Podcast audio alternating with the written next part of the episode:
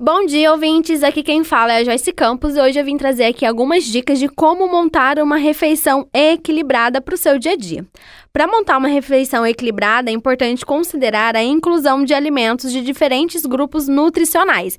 Então, aquele prato colorido não é um mito, tá? Acaba sendo uma das melhores opções aí para você ter uma refeição bem mais nutritiva. Primeiro, inclua uma fonte de proteína. Escolha uma fonte de proteína como carne magra, frango, peixes, ovos, leguminosos como feijão, lentilha, grão de bico. A proteína é essencial para a construção e reparo dos tecidos do corpo.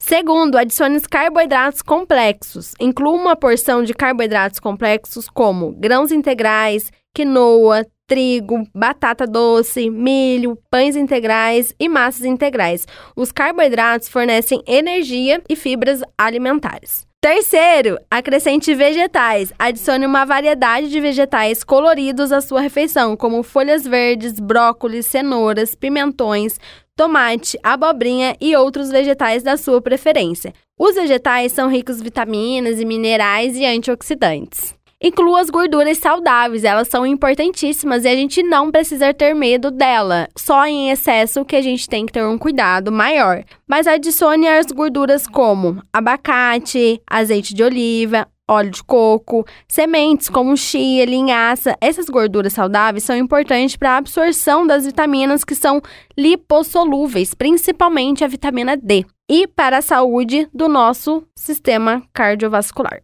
Quinta, não se esqueça das frutas. Inclua uma porção de frutas frescas ou pode ser congeladas nas suas refeições. As frutas são fontes de vitaminas, minerais, fibras e antioxidante.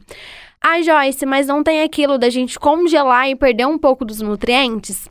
Tem, mas eu sempre falo, é melhor comer pouco dos nutrientes do que não comer nada. Então pode congelar, pode fazer sucos, desde que você consiga consumi-los, já é uma boa opção. Beba água. Acompanhe sua refeição com água, que é essencial para a hidratação adequada do corpo. Até 200 ml não vai atrapalhar a digestão da sua alimentação. Além disso, é importante controlar as porções e evitar excessos calóricos. Lembre-se de adaptar essas diretrizes às suas necessidades e preferências alimentares individuais. Se possível, consulte um nutricionista para obter mais orientações específicas e personalizadas de acordo com suas metas e condições de saúde.